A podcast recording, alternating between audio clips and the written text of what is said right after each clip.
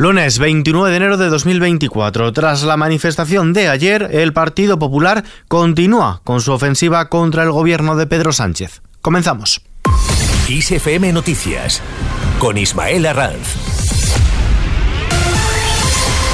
¿Qué tal? Feijó cree que Sánchez es más crítico con los jueces que con quienes se sientan en el banquillo de los acusados. El líder del Partido Popular, Alberto Núñez Feijo, considera que el presidente del gobierno, Pedro Sánchez, es más crítico con los jueces que con los juzgados por terrorismo y ha lamentado que la ley de amnistía proteja a los radicales que han herido a policías nacionales durante el procés en Cataluña. Feijo ha intervenido en la reunión de la Junta Directiva Nacional del Partido Popular. Allí ha criticado que la ley de amnistía, que delimita los delitos de terrorismo, rebaje a pena de gamberrada un acto vandálico que produce a un policía nacional un una invalidez permanente. Que los actos terroristas no son tan malos y en su ida hacia adelante el Partido Socialista ya es más crítico con los jueces que investigan el terrorismo que con los políticos que lo justifican y que están investigados por ello. En respuesta, la portavoz del Ejecutivo Federal del PSOE, Esther Peña, ha preguntado al líder del Partido Popular si considera terrorismo los altercados en las inmediaciones de la sede de Ferraz. La portavoz de los socialistas ha condenado los actos ocurridos ayer domingo en los alrededores de la sede del partido, donde algunos manifestantes contrarios a la ley de amnistía mantearon a dos muñecos de tela que simulaban ser el presidente del gobierno, Pedro Sánchez, y el expresidente catalán, Carles Puigdemont, con gritos de un 2-3 colgado por los pies. Esther Peña. La derecha nunca sale en este país a las calles para reivindicar un nuevo derecho o la mejora de un servicio público o para hacer, por supuesto, una crítica respetuosa al poder. Salen a la calle, solo y exclusivamente, para reclamar un poder que los españoles y españolas no les han dado y deslegitimar todo lo que ellos no controlen. Mientras tanto, Junts y Esquerra apuran las negociaciones con el PSOE. Hasta última hora, hasta el último momento, en vísperas de que la ley de amnistía llegue al Pleno del Congreso, Junts y Esquerra apuran las negociaciones con los socialistas para incluir todos los delitos de terrorismo y garantizar que nadie implicado en el proceso quede fuera de la medida de gracia. Si se sigue el patrón de las últimas semanas, las negociaciones pueden prolongarse hasta el mismo Pleno que comenzará a las 3 de la tarde y donde se votará las últimas enmiendas que pueden entrar en el texto en el Congreso. Y negociaciones del PSOE, en este caso en otro sentido, concretamente para sacar adelante las cuentas públicas. Sumar y PSOE inician esta semana la negociación de los presupuestos generales del Estado y lo hacen con una propuesta que han trasladado los de Sumar a los socialistas con políticas expansivas para mejorar, entre otras cosas, la sanidad pública y la dependencia, mientras que desde Europa se debate si volver a los ajustes para controlar la deuda.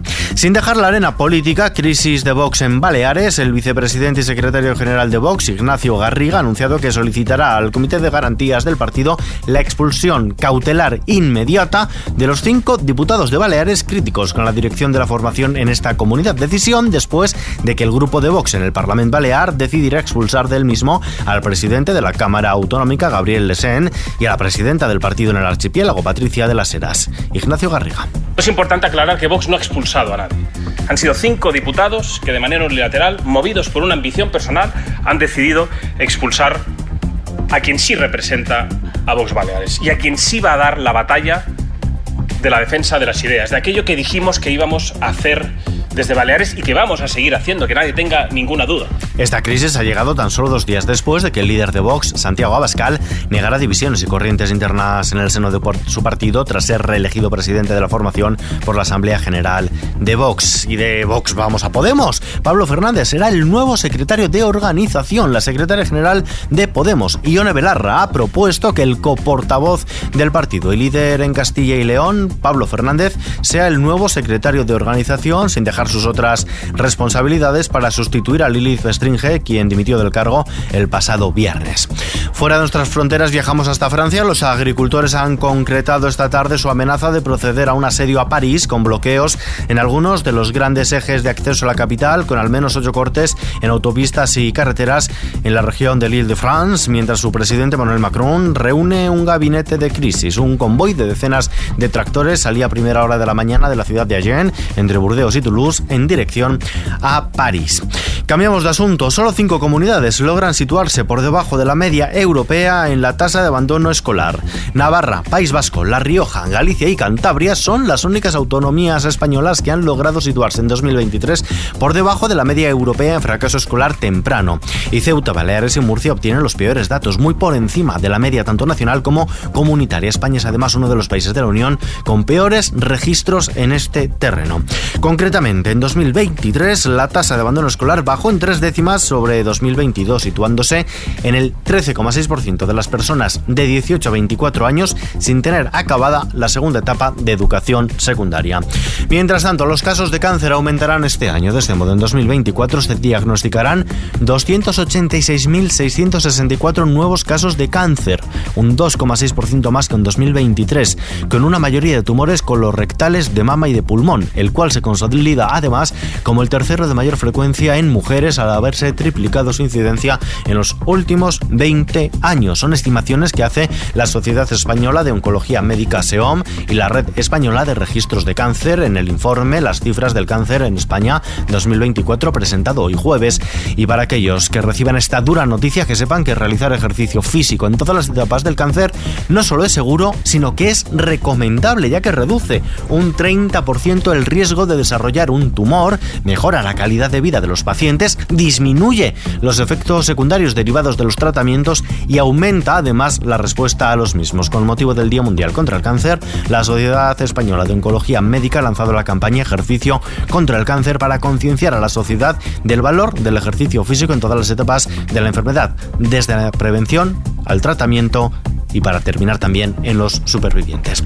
Y vistazo a los mercados. La bolsa española ha caído este lunes el 0,47%. Lo hace la Estrada por ACS, que ha retrocedido un 9,99% tras recibir una sentencia contraria del Tribunal Supremo en el arranque de una semana donde los inversores estarán atentos a la decisión de la Reserva Federal sobre los tipos de interés. El IBEX 35, principal selectivo de la bolsa española, ha retrocedido hasta los 9.890 enteros. En el año acumula una caída del 2,1%. El euro se cambia por un dólar con 8 centavos. Vistazo ahora al mapa del tiempo.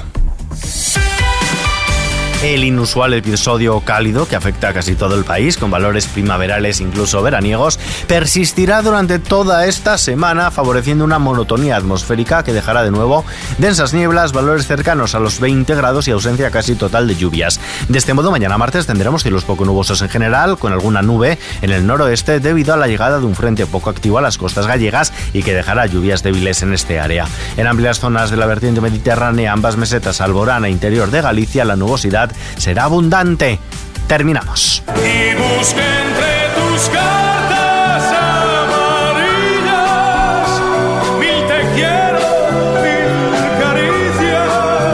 Bravo viajará por todo el mundo en carta gracias a Correos, que ha puesto en circulación un sello dedicado al cantante valenciano al cumplirse 50 años de su trágico fallecimiento en un accidente de tráfico.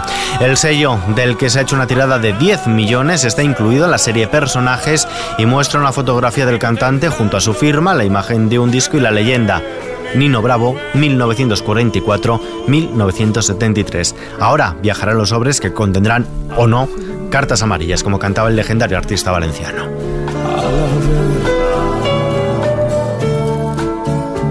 Mis manos vacías te han